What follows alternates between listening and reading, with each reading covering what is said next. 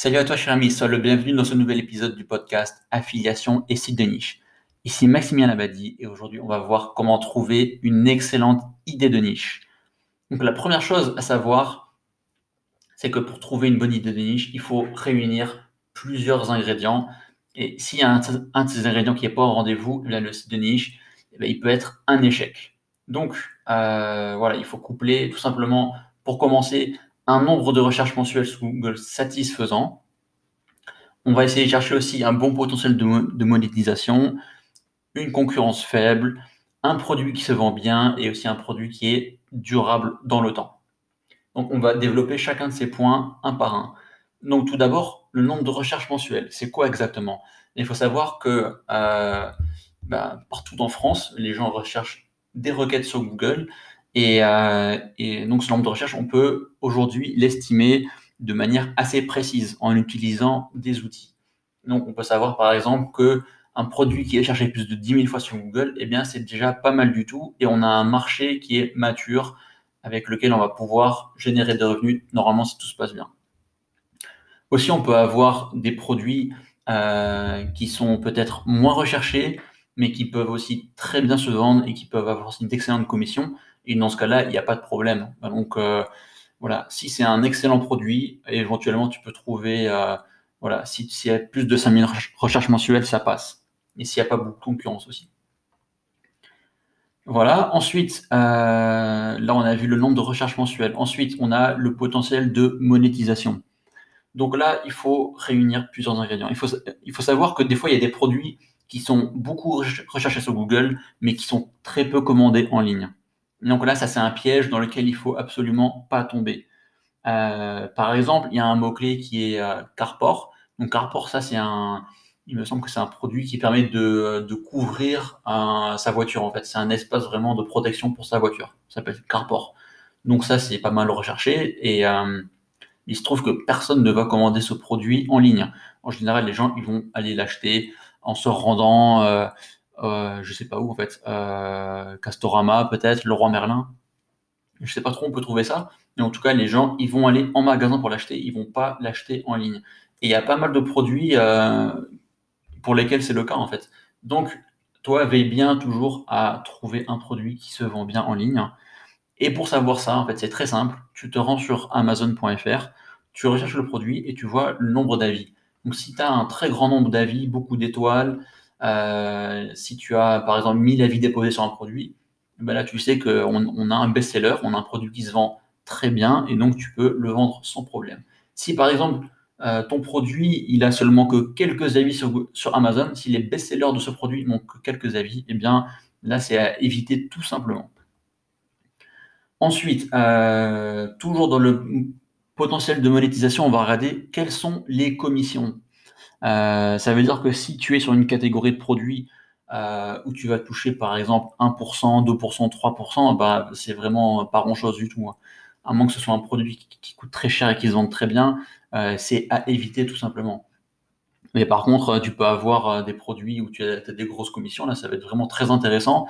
Donc à toi de voir en fait combien s'élève le prix de vente, à combien s'élève toi ta commission et euh, voilà si, c'est satisfaisant si toi ça te va si, tu peux vendre beaucoup derrière eh bien le, potentiel de monétisation est au rendez-vous et tu peux y aller.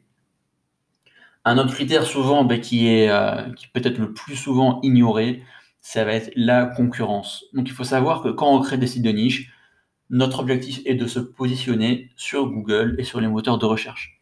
Et pour ça il faut travailler son référencement naturel naturel donc le SEO et pour ça, ben, il y, a quand même pas mal de, travail à fournir. Il faut avoir le meilleur site. Il faut aussi travailler sa popularité en créant un certain nombre de liens de qualité vers son site. Et tout ce travail, donc on-site, le travail réalisé sur le site, et le travail off-site, création de liens, création de popularité, tout ça, ça demande du temps et parfois de l'argent. Donc plus tu es sur une niche concurrentielle, plus tu as de travail à fournir, plus tu vas devoir investir d'argent, acheter des bons liens, etc., etc. Si tu es sur une niche qui est très peu concurrentielle, tu as très peu de travail à fournir, donc toi, ça va te coûter pas grand-chose, tu vas pouvoir te positionner plus rapidement et générer des revenus plus rapidement. Bien sûr, une mini niche, elle va rapporter moins potentiellement qu'une grosse, mais au moins tu vas te positionner facilement dessus. Peut-être que si tu te lances sur une grosse niche, eh peut-être que tu ne parviendras jamais à atteindre le top des positions sur Google et donc tu n'auras pas de trafic tout simplement. Donc vaut mieux viser la simplicité. Et donc voilà, ça c'est un conseil que je peux te donner. Vraiment, c'est lance-toi pour commencer sur des niches accessibles où il y a très peu de concurrence, où tu vas pouvoir te positionner rapidement. Et s'il y a bien un outil pour pouvoir analyser le nombre de recherches, pour pouvoir analyser la concurrence, pour avoir un indice de compétitivité, eh bien, c'est Keyword Finder. Pour moi, c'est le meilleur outil à utiliser. Je te le recommande chaudement. Il y en a également deux autres qui font le job. Euh, mon second favori, c'est SE Cockpit. C'est le premier que j'ai utilisé pendant plusieurs années. Ensuite, il y a eu l'apparition de Keyword Finder et je suis passé sur Keyword Finder qui est à mes yeux meilleur. Et enfin, le troisième, c'est Longtail Pro qui fait aussi bien le job. Donc voilà, si tu te lances dans les sites de niche et l'affiliation, je te recommande vraiment de prendre cet outil. Euh, j'ai réalisé un avis complet euh, sur le blog webnseo.fr tu peux rechercher avis Keyword Finder. Donc Keyword Finder, c'est KW Finder et tu vas le trouver ainsi sur Google. Donc voilà pour la compétitivité. Ensuite, on a euh, la durabilité de la niche. En anglais, on dit evergreen. Ça veut dire en fait que euh, des fois, tu peux avoir des produits qui sont très recherchés, qui se vendent très bien, etc. Mais ce sont des niches court-termistes. Par exemple, euh, le dernier modèle de, de, Samsung ou de iPhone ou de voilà, je sais pas quelle dernière technologie. Eh bien, tout ça, ça peut très bien marcher sur le court terme. Mais après, tous les ans, tu as un nouveau modèle, tu as un nouveau modèle. Et finalement, les anciens modèles, ensuite, tombent dans l'abandon. Et ensuite, ça veut dire que tu as un site de niche qui part à l'abandon également. Tu as plus de vente du tout, en fait. Et euh, moi, j'aime bien, quand je fais des sites de niche, eh bien, c'est toujours avec une vision très long terme. Quand on fait du SEO, c'est toujours une vision long terme. On investit sur plusieurs années. Et donc, euh, voilà, toutes ces niches court-termistes, elles sont à éviter. Et il faut prendre des niches dites evergreen qui durent sur le long terme. Et pour repérer ces niches-là, eh bien, tu peux tout simplement analyser les tendances de recherche. Donc ça, c'est directement inclus dans l'outil Keyword Finder, KW Finder. Ou autrement, tu peux aussi utiliser l'outil de Google qui est euh, Google Trends. Et dessus, tu recherches ton mot-clé, tu vois comment ça évolue dans le temps. Et euh, voilà, tu sais très bien qu'il y, a des produits qui sont, qui sont faits pour durer. Par exemple, euh, je regarde autour de moi, il y a, une table basse, il y a, une chaise de bureau, il y a, qu'est-ce qu'il peut y avoir d'autre? Une étagère, etc.